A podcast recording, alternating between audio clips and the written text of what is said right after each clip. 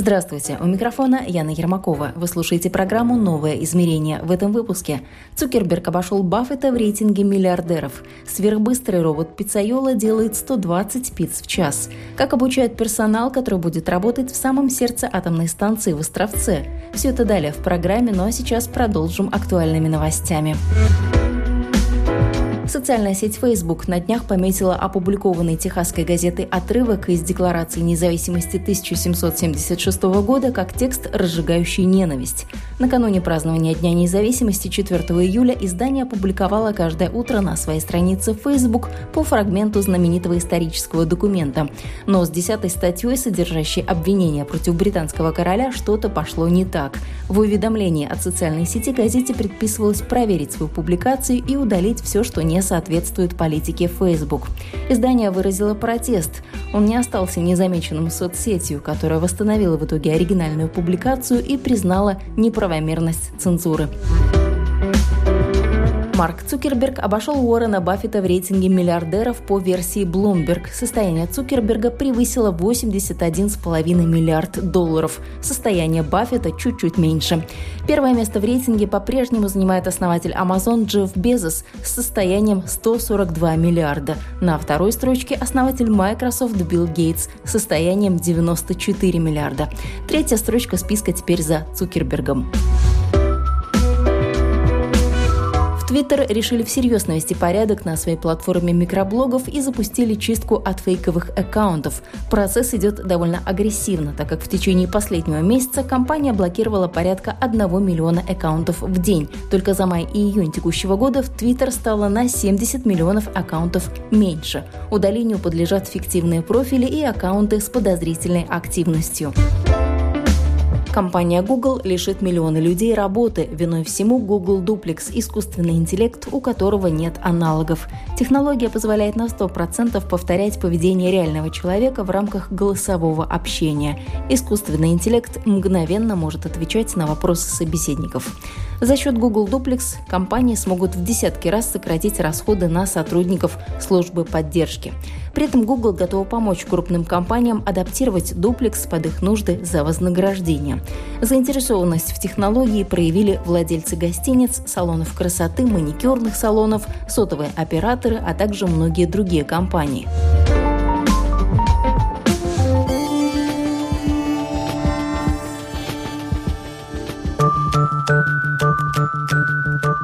Это были актуальные новости, но сейчас продолжаем рубрикой «Мир на ладони» по материалам телеканала НТД. Итальянский город Иврея, родина пишущей машинки Оливетти, может стать объектом списка всемирного наследия ЮНЕСКо. Именно благодаря пишущей машинке город разросся и преобразился.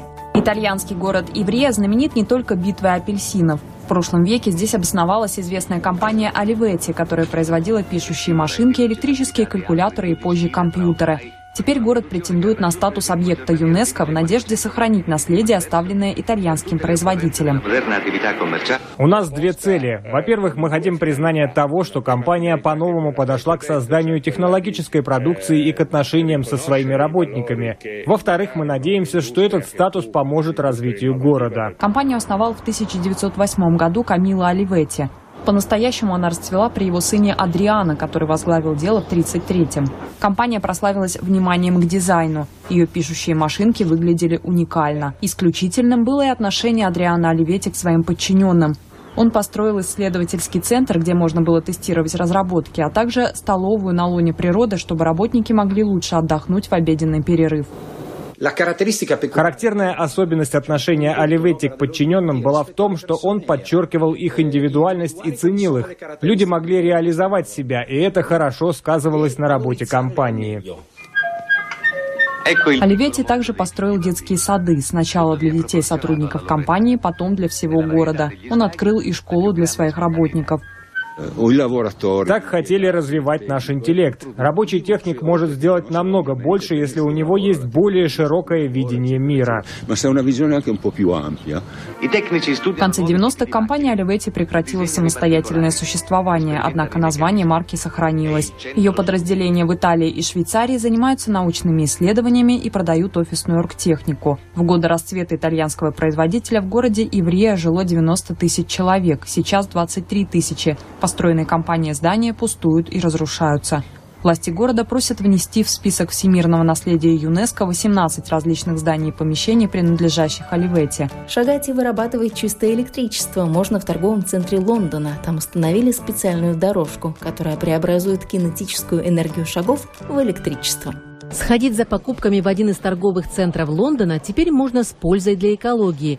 Достаточно сделать несколько шагов по этой пружинищей дорожке, и кинетическая энергия преобразуется в электрическую разработала технологию британская компания Pavagen.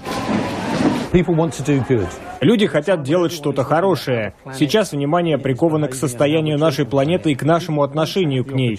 Люди хотят чем-то помочь. Они шагают по дорожке и вкладывают усилия в общее дело. За день по дорожке будут проходить примерно 60 тысяч человек, делая в среднем три шага. Полученной энергии не хватит на весь торговый центр но близлежащие магазинчики электричеством будут обеспечены. Проходя по этой дорожке, люди физически чувствуют, как совершают хорошее дело. Будь то пожилая женщина или ребенок, все идут с пользой. На специальном табло в реальном времени отображается количество полученной энергии.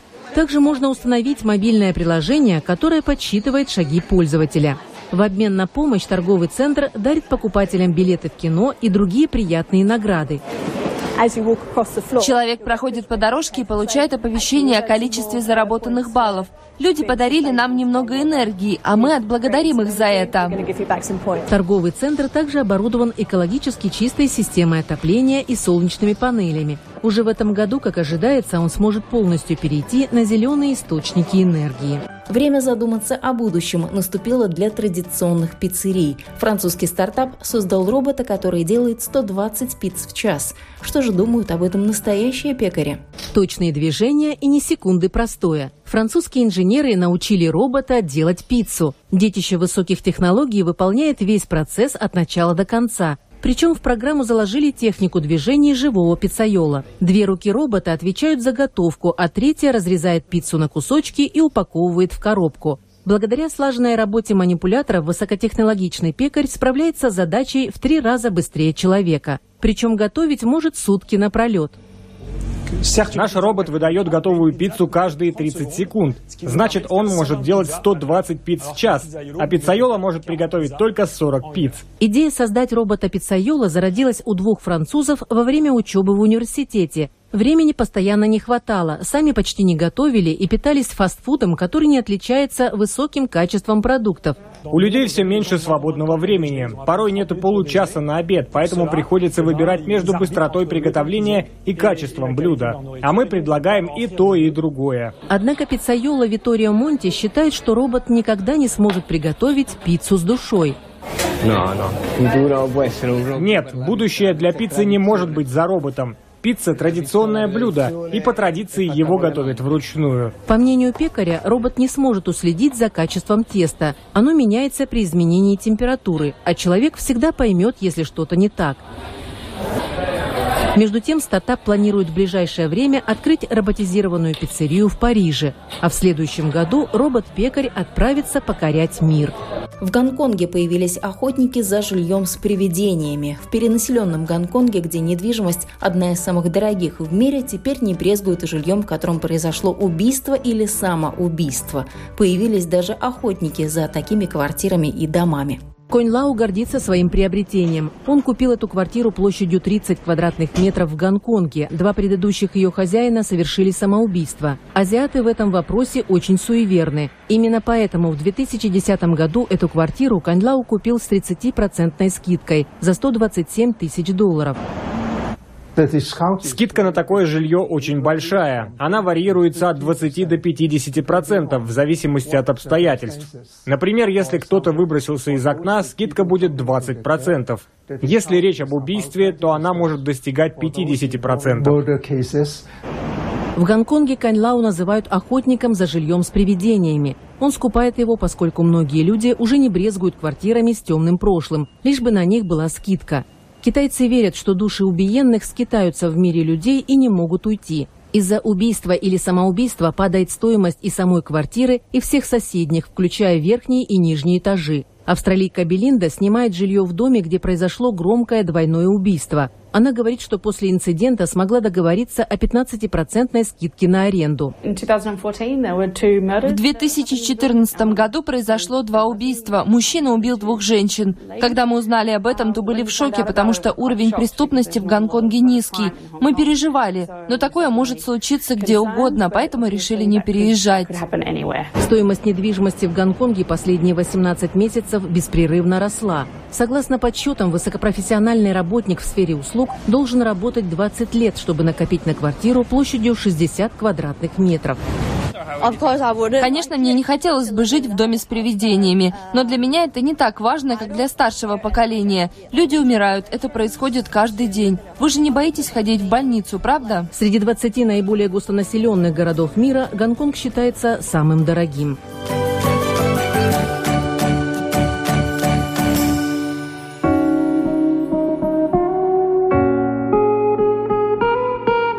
Это была рубрика «Мир на ладони». Ну а сейчас переходим к основной части программы и отправляемся в Республику Беларусь, в Гродненскую область. Уже более пяти лет здесь, вблизи города Островец, строится атомная электростанция. Строительство идет полным ходом, ну а пока и администрация не теряет времени зря.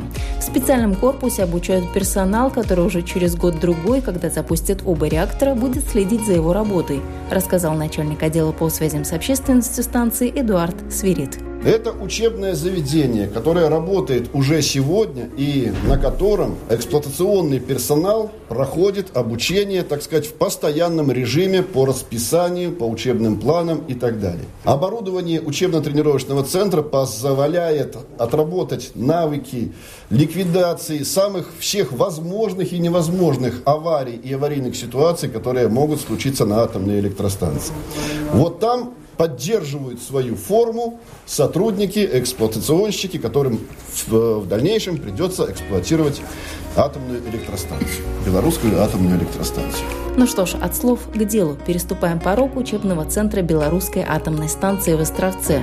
Нас встречает начальник центра, заместитель главного инженера Владимир Горин. Учебно-тренировочный центр мы построили э, в 2015 году, то есть 2014-2015 год. С января 2016 года мы проводим здесь обучение персонала с использованием классов теоретической подготовки вот в этом здании. У нас располагаются кабинеты инструкторов, помещения вспомогательные для работы учебного центра и учебные классы. Еще один корпус – это тренажерный корпус. Там располагаются учебные мастерские, учебные лаборатории и тренажерный комплекс, состоящий из полномасштабного тренажера, аналитического тренажера и тренажера резервного щита управления – резервного пульта управления. Э, Все это позволяет проводить обучение персонала, который будет участвовать в пусковых операциях на нашем энергоблоке, то есть проведение пусконаладочных работ, участие в пуске самого блока и последующей эксплуатации нашего энергоблока, первого и а, второго. Мы сейчас ведем набор персонала, э, исходя из графика сооружения атомной станции, и делаем упор на набор персонала, который имеет длительные сроки подготовки. Поэтому мы практически полностью набрали персонал блочных пульта управления, это начальники смен реакторного цеха, турбинного цеха, начальники смен блока, начальники смен станции, а также инженеры управления реактором и инженеры управления турбиной. Мы опирались, э, во-первых, на национальные кадры, это те, которые закончили наши профильные высшие учебные технические заведения, а также которые имеют опыт работы в тепловой энергетике. Кроме этого, мы их отправили учиться дополнительно в Российскую Федерацию, в Ивановский университет и Обнинский университет атомной энергетики, где они прошли дополнительную подготовку по эксплуатации АЭС. И проводим стажировку на, на блоке номер 6 в Нововоронежском, который является аналогом проекта АЭС-2006. Кроме того, э, мы проводим с ними практическую подготовку на нашем полномасштабном тренажере. Все это позволяет э, рассчитывать на то, что мы сумеем к пуску самостанции, точнее, к развороту пусконаладочных работ, обеспечить достаточное количество обученного, аттестованного персонала. На подготовке кадров функции учебного центра не заканчиваются. Его задача в последующем – поддерживать квалификацию персонала. Первый и главный источник комплектования станции – специалисты из области тепловой энергетики. Но есть нюансы. Часть кадров перекочевала на АЭС с других станций. Например, начальник лаборатории анализа безопасности – бывший работник Игналинской станции. Начальник смены энергоблока – тоже бывший работник Игналины. Отбор кадров строгий, набирают только тех, кто подходит по профессиональным качествам и готов переехать в Островец жить. Желающих работать хоть отбавляй, но подходят не все. По объективным причинам кадры с непрофильным образованием не годятся, уж слишком многого не знают. А персонал из смежных областей, но с опытом и в возрасте долго переучивать. Переучивать человека, которому почти 60 лет, угу. на новый тип, ну не очень, скажем так, э, выгодно. А вы сами приглашали или вы объявляли набор, и они появлялись? Ну, скажем так, мир атомной энергетики достаточно тесен, uh-huh. и поэтому информация о том, что где что строится, всем известна, и обычно ты еще только появился, они уже тут желающие появляются. На станции у нас здесь строят порядка строителей более пяти тысяч. Вот там э, ну, участники строительства, это, в общем-то, и ГЭС, и ТЭЦ, и АЭС, это, скажем, люди, которые выполняют строительные работы, они Э, скажем, не привязан к какому-то конкретному типу. То же самое у нас. Нам, э, мы эксплуатации в основном набираем персонал, который имеет опыт эксплуатации тепловой или станции. Если это электрик, то может быть и гидростанции, потому что электрик, э, инженер электрического цеха, это человек, который имеет дело с электричеством, она, в общем-то, не имеет, скажем так, какой-то привязки к источнику питания или источнику значит, получения этой энергии. То есть электричество, оно есть электричество. А вот уже турбинное отделение, это желательно иметь э, работников, которые имеют опыт эксплуатации в тепловой энергетике. Переходим в тренажерный корпус. Самое интересное. Первым делом знакомимся с классом системы анализа действий оператора.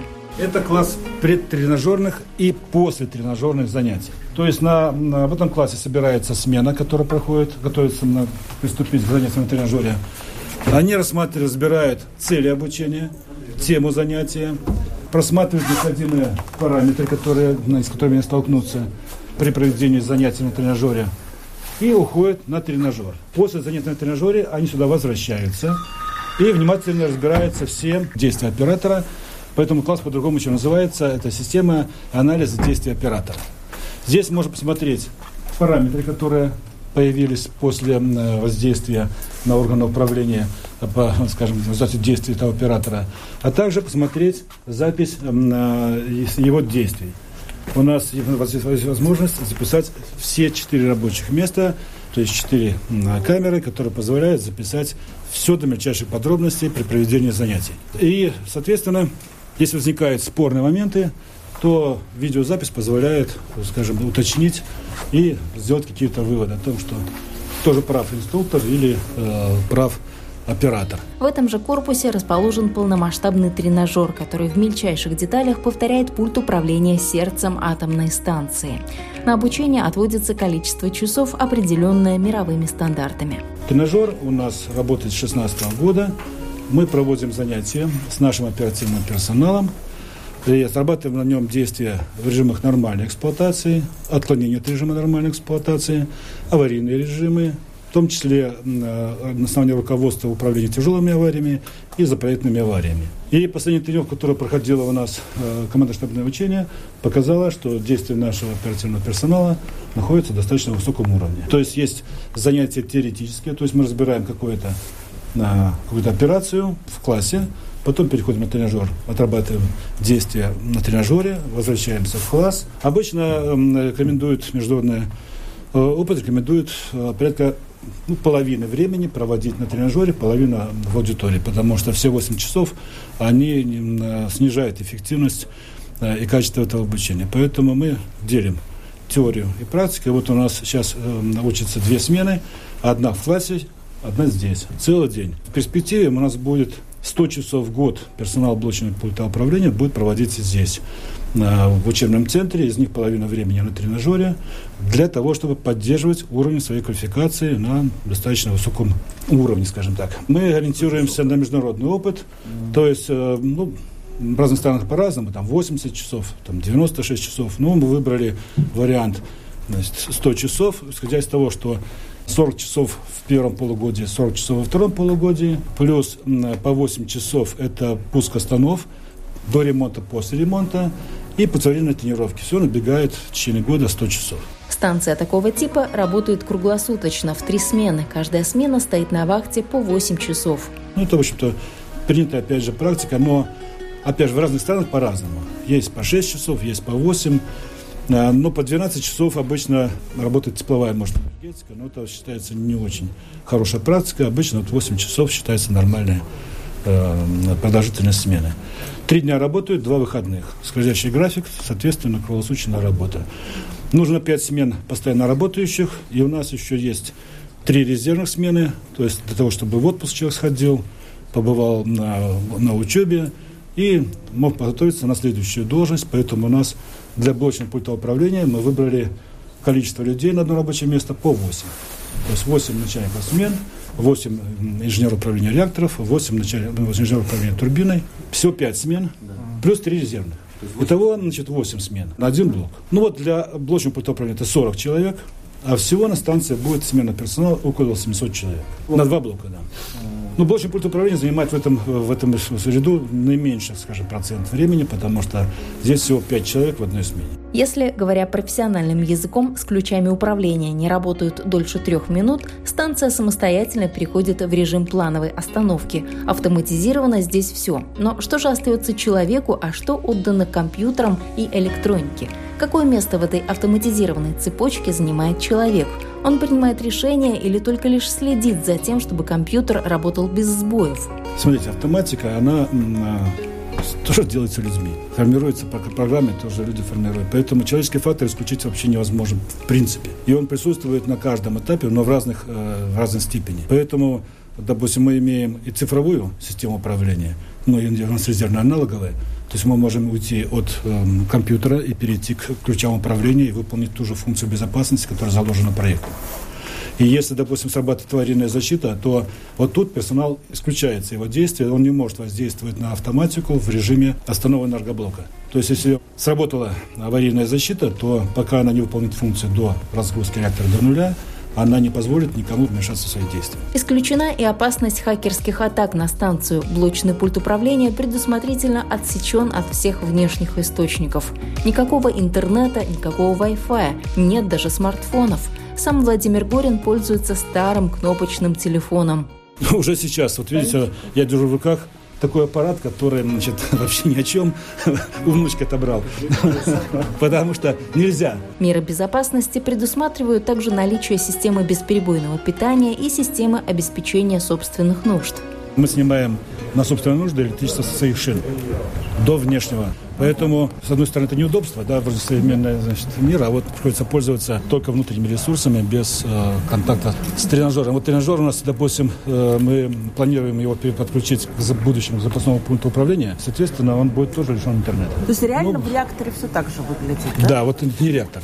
Это пульт управления. Да, пульт управления выглядит... Так вот, значит, это по... имитация. Это, вот, знаете, как называется точно? Это, значит, э, полномасштабный тренажер с имитатором блочного пульта управления. То есть блочный пульт управления, который здесь имитатор, он э, по цветовым э, решениям, по расположению приборов, по надписям, по органам управления, по показывающим, там, регистрирующим приборам, угу. он совершенно одинаков с блоком. Поэтому, значит, он работает в режиме реального времени. Он может, конечно, мы можем ускорять, замедлять, потому что у нас э, учебное средство. А так он выполняет те же отклики на команды, которые делаем мы, также будет откликаться он и на блоке. Поэтому персонал, когда сюда приходит в том же составе смены, сюда приходит, он садится и видит то же окружение, что и на блочном пульте управления. И масштаб один в один. И масштаб один в один. Единственное отличие, это вот институторская станция, но она видится за зеркальной стеной, uh стеной, а поэтому персонал не видит, что там за стеной сидят инструкторы. И более того, значит, международные требования обязывают нас вносить изменения сразу же за изменением на блоке. То есть на блоке измен... пошли изменения, мы должны в течение там, короткого промежутка времени тоже внести изменения в тренажер, uh чтобы не было э, влияния на качество значит, обучения, потому что э, неправильно приобретенный навык, он может сыграть, в общем-то, не очень хорошую роль э, при самой работе. Естественный вопрос о том, как будет вестись контроль радиационной обстановки. Дозиметр будет у каждого работника, но станция станции рознь, говорит Владимир Горин. Свою карьеру он начинал еще на Ровенской станции на Украине, и тогда, в 79-м, был совершенно другой подход. Но это время прошло, сейчас вот, э, конечно, подходы совершенно изменились. Uh-huh. От энергетики к персоналу, и к обучению персонала, и к другим требованиям. Uh-huh. И станции вот этого проекта, они достаточно чистые станции. И поэтому, да, конечно, в любом случае работники будут носить приборы на самоконтроле и uh-huh. будут расставлены по всей территории. То есть, автоматизированная система контроля радиационной обстановки, она uh-huh. будет введена в действие, она будет проверяться и гостомнадзором, и саннадзором, uh-huh. и нами, естественно, потому что это все-таки потенциально опасный объект, который должен выполнять свою функцию надежно, безопасно и безаварийно. И наша задача вот как раз и стоит в том, чтобы иметь персонал такого уровня, чтобы он мог обеспечить эту надежную, безаварийную работу на нашей станции. Мы здесь живем, здесь наши дети, наши семьи. Радиационный фон будет соответствовать общему, что в Островце, что в Минске. Хотя относительно столицы Владимир Горин не уверен. Возможно, там будет даже побольше. Даже в Минске может быть больше, потому что, учитывая, допустим, большое количество строений и применение осадочных пород, там может быть фонд даже выше. Там же зависит от того, что мы какие, с какими породами имеем дело. Допустим, добыча цемента, каких-то меловых отложений, он может иметь больше фонд, чем, допустим, работа вот на поверхности здесь. Будут ли давать молоко или какие другие бонусы за вредность профессии, пока неизвестно. Кому что и в каком количестве причитается, специалистам еще предстоит рассчитать. Каждое рабочее место будет аттестовано. В зависимости от э, вредных факторов будет принято те или иные решения. Поэтому до э, вот, аттестации рабочих мест сложно говорить, что кому будет э, положено. Потому что я столкнулся например, с той проблемой, что в свое время сначала все раздавали, а когда поработали некоторое время, выяснилось, что сдавать не за что, и стали забирать. Это гораздо хуже. Поэтому сначала лучше дать именно столько, сколько положено. А вот что входит в задачу смены, что делает каждый человек, его обязанности и последовательность действий – это все прописано четко. Каждая смена, как члены одной семьи, должны понимать друг друга с полуслова и работать, что называется, душа в душу. Начальник смены энергоблока. Он отвечает за общее руководство сменой, которое располагается на энергоблоке. Рядом с ним сидит инструктор, а дальше начальник смены станции, просто не участвует в обучении. Вот его задача – обеспечить э, нормальное функционирование смены, и он отвечает за э, действие систем безопасности станции. Потом с этой стороны располагается ведущий инженер управления реактором и начальник смены реакторного цеха. Но здесь сейчас получается только у нас ВИОР сидит и два инструктора возле него. То есть проходит с ним обучение. Там сидит начальник смены турбинного цеха и инженер управления турбиной. Сейчас у нас блок на мощности, почти, вот, можно сказать, что сто процентов мы несем нагрузку на нашем блоке. Вот. И они как раз разбирают режимы нормальной эксплуатации. Это вот тема занятий. Это, вот, собственно, вот так э, будут они, работать каждый да, день? Каждый вот. день вот так будут работать. Вот так и на учебу они как вот работают пятером, это одной смены, так они приходят сюда, а. учатся здесь, а. чтобы мы смогли с ними отрабатывать взаимодействие в смене, коммуникация, межличностные отношения, вот, поэтому... А вот действительно какие-то тесты проводятся? Обязательно. У нас есть Создана лаборатория психофизиологического обеспечения, она у нас уже работает. Мы принимаем людей после собеседования и тестирования для того, чтобы определить наиболее лучшую профессиональную, скажем так, применимость на станции, а также они во время занятий контрольных, когда проводятся занятия на оценку, то обязательно присутствует э, психолог и наблюдает за работой в смене и выдает какие-то свои рекомендации. Таким образом, мы имеем возможность не только теорию оценить, но и оценить э, взаимодействие насколько люди совместимы, насколько они понимают друг друга, а также отработка коммуникации, обязательно трехшаговой, как у пилотов. Допустим, отключили насос такой-то. Понял, отключить насос такой-то. Верно, выполняй. Это вот э, обычно не очень любят люди, но надо это прививать им. Как рефлекс, что вот нужно... Повторил команду, потому что очень много систем дублирующих. И одно неверное, кажется, действие, и можно Э, создать вручную какой-то, скажем так, э, отказ. Добавлю, что на стадии подготовки ни один человек не был отсеян по результатам психологических тестов. Работа идет слаженно и без сбоев. И пусть пока это всего лишь тренировка, но это позволяет надеяться, что в реальных условиях все будет точно так же. Вы слушали программу «Новое измерение». Ее подготовила и провела я, Яна Ермакова. До встречи ровно через неделю.